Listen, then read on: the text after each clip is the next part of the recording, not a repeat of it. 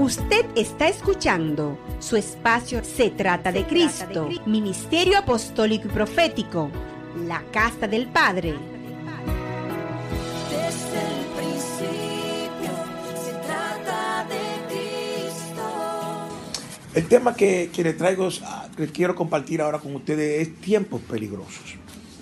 Eh, no sin antes refrescarle el propósito eterno de Dios en nuestra vida, revelado a nosotros en Efesios capítulo 1, el cual era reconciliar todas las cosas en Cristo. Amén. Y, a través de esto un misterio que se reveló en el capítulo 3 de Efesios, que era derrubando una pared de división que había entre judíos y gentiles de dos a ser uno, llamado la iglesia. Y este propósito eterno de Dios de reconciliar todas las cosas en Cristo Jesús, Él lo quiere hacer por medio y a través de la iglesia, la iglesia de Cristo, el misterio escondido, la revelación del tiempo en el cumplimiento. Amén. Así que nosotros tenemos una asignación fuerte y es llenar todas las cosas de Cristo. Porque Cristo es aquel que llena todo en todo. Cuando llenamos todo de Cristo, estamos cumpliendo con el propósito eterno de Dios de reconciliar todas las cosas en Él. A Dios le plujo que sea a través de la iglesia que principados y potestades, toda una nube de testigos en lugares celestiales e invisibles, sean enseñados a través de la multiforme gracia y multi- multiforme manifestación de Dios por medio de la iglesia. La iglesia tiene un trabajo muy fuerte, no solamente en lo que se ve, sino en los lugares que no se ven. Amén. Habiéndole dicho esto, tenemos que continuar con la asignación eterna de Dios para con nosotros. ¿Cuál es? Esto no se trata de nosotros, esto se trata de Cristo.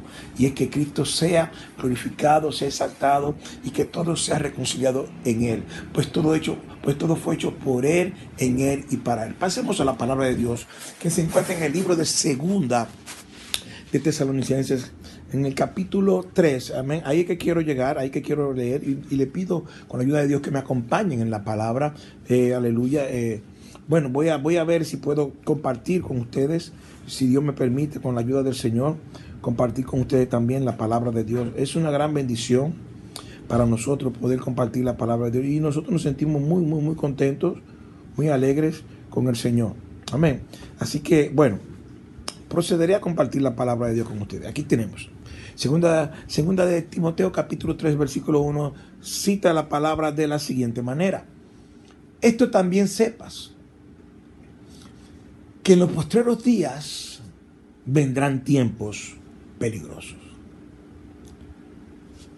Que habrá hombres amadores de sí mismos, ávaros, vanagloriosos, soberbios, detractores, desobedientes a los padres, ingratos, sin santidad, sin afecto, desleales, calumniadores, destemplados, crueles, aborrecedores de lo bueno, traidores, arrebatados, hinchados, amadores de los deleites más que de Dios, teniendo apariencia de piedad, mas habiendo negado la eficacia de ella, a estos evita.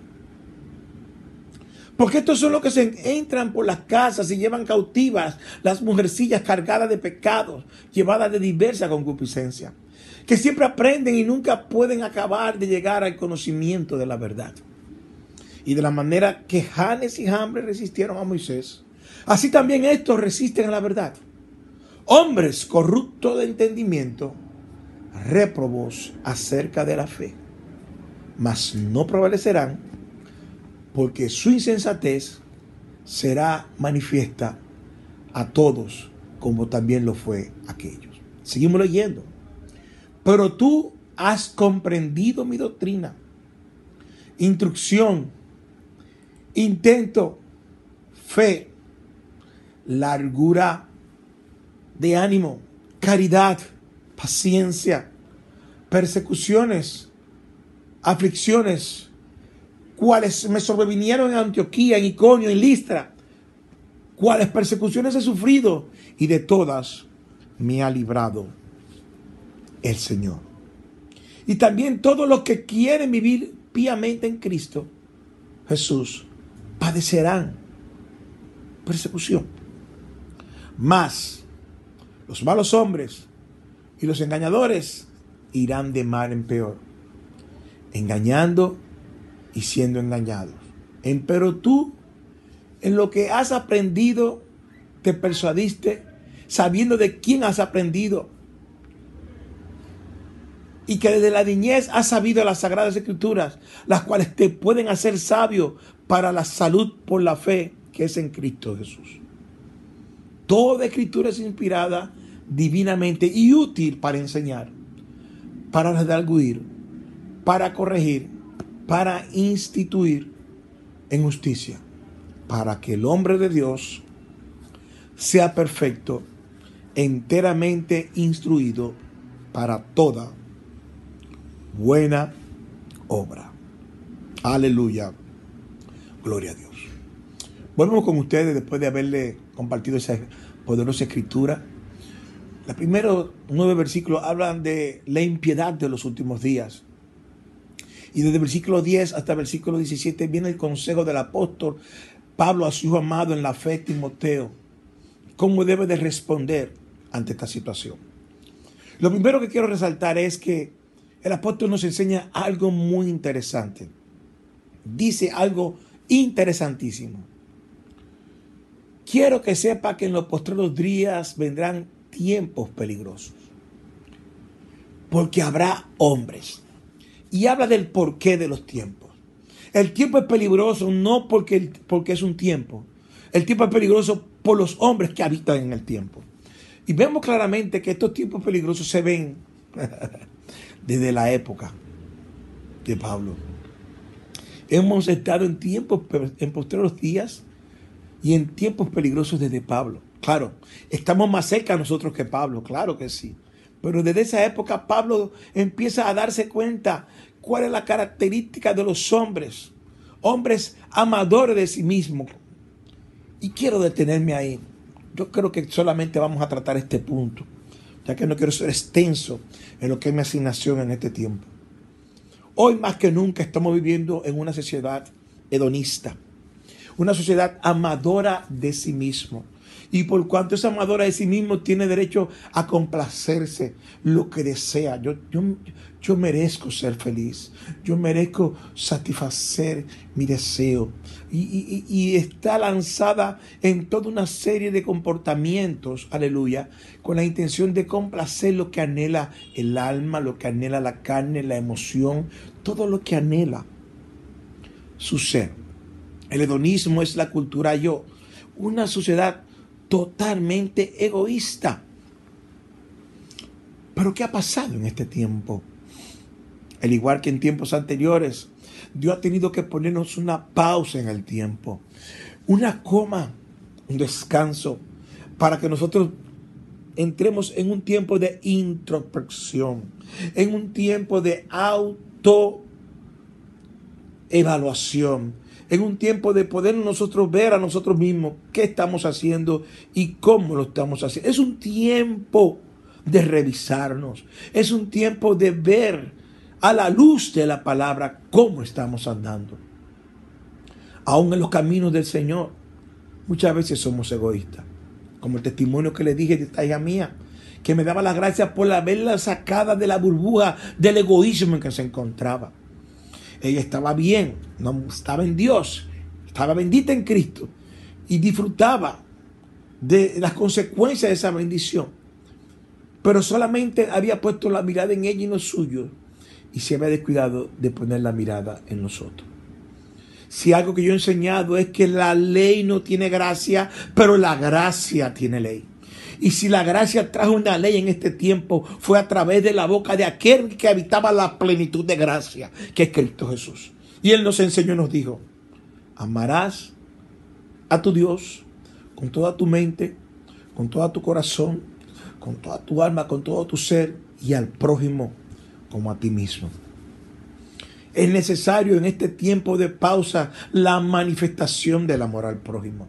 Y es un amor que no viene desde la postura del corazón, es un amor que viene de la postura del pensamiento, de la mente, de una decisión. No es un amor que depende de que voy a amar a mi prójimo porque él me ama a mí. No, no es un amor transaccional, no es un amor que, no, no, no, es un amor de decidir amar al prójimo a pesar de. Y el prójimo no solamente son tus amigos, el prójimo también son tus enemigos. El prójimo no es solamente aquel que te trata bien, el prójimo también es aquel que te trata mal. El prójimo no es aquel que, que te honra y, que, y aquel que te, que, que, que te puede devolver un favor, sino es aquel que te deshonra. Y aquel que quizás no pueda devolverte un favor. Sé que son palabras difíciles las que estoy hablando en esta hora. Sé que son palabras, aleluya, que pueden venir a cuestionar nuestra manera de pensar y de caminar. Pero hoy más que nunca es necesario que la ley de la gracia sea manifestada a través de la iglesia. Es necesario que aprendamos a amar al prójimo, no porque lo tengamos cerca, porque lo tengamos lejos, no porque lo no porque sea bueno, porque sea malo, sino por la decisión que tenemos que tomar de amar a pesar de. La palabra de Dios dice claramente que Jesús dijo, si me amas, guarda mis mandamientos. Si me amas, guarda mi palabra. Si me ama, guarda el escrito está. La manifestación del amor de Dios no es decirle te amo. La manifestación del amor de Dios es escuchar su voz y obedecer.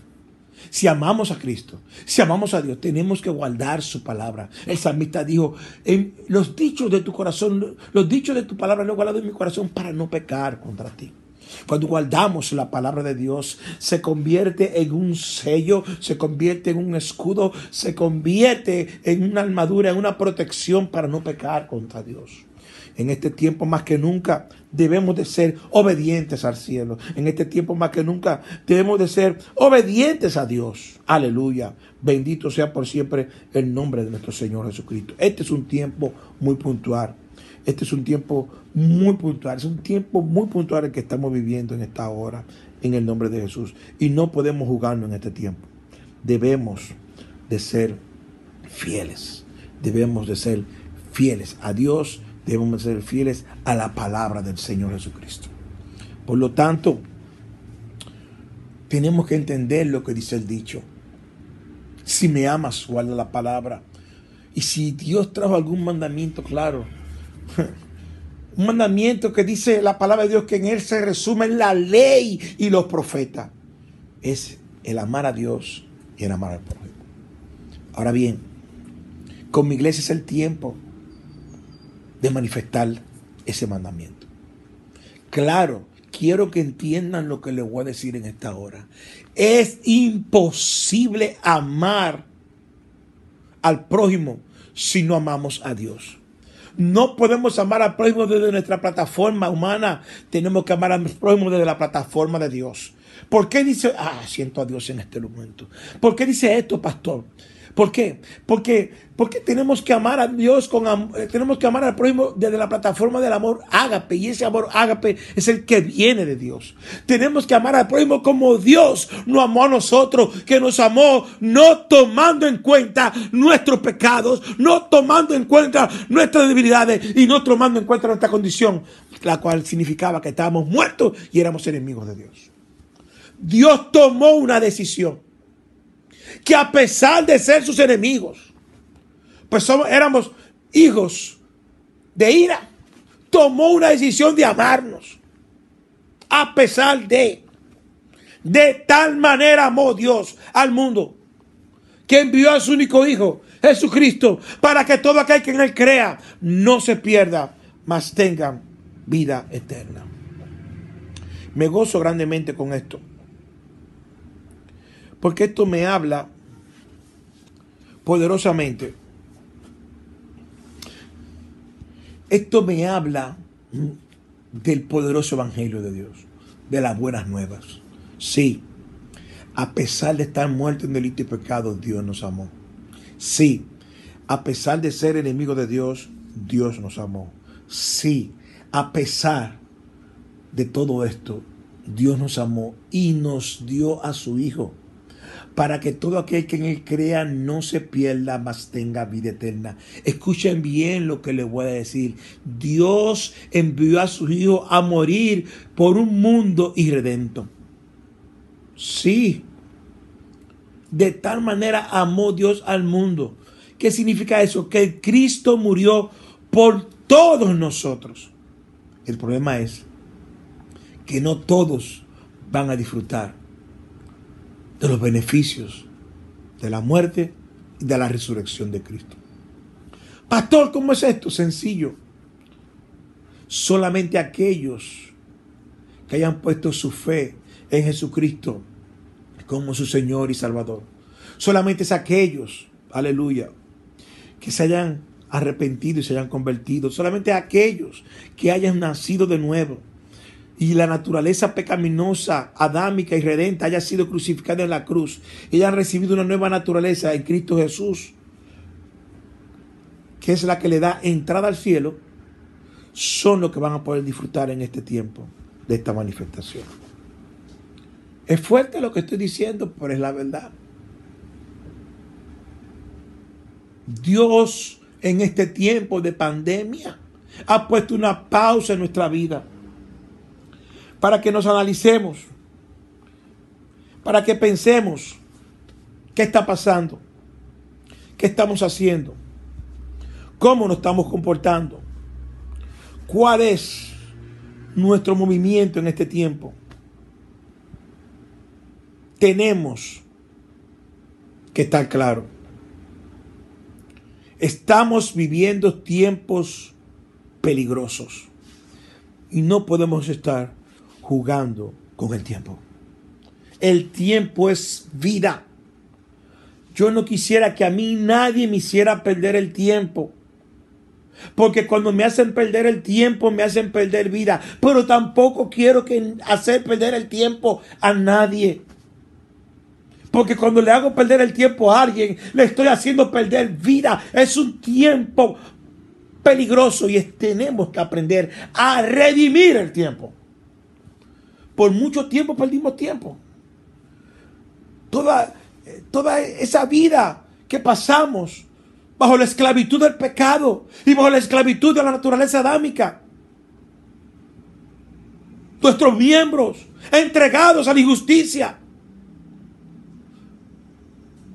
Fue tiempo perdido educando este cuerpo de una manera incorrecta, no solamente la naturaleza caída, sino también nuestra alma. Y ahora que hemos nacido de nuevo, ahora que somos una nueva criatura en Cristo Jesús, ahora que la antigua naturaleza ha sido crucificada en la cruz, y hemos recibido la vida indestructible que la cual es Cristo en nosotros. Hemos sido conectados al sacerdocio eterno, no un sacerdocio por la genética de la carne y de la sangre, sino un sacerdocio por la genética del espíritu. ¿Cómo vamos a poder seguir perdiendo el tiempo? No podemos seguir así.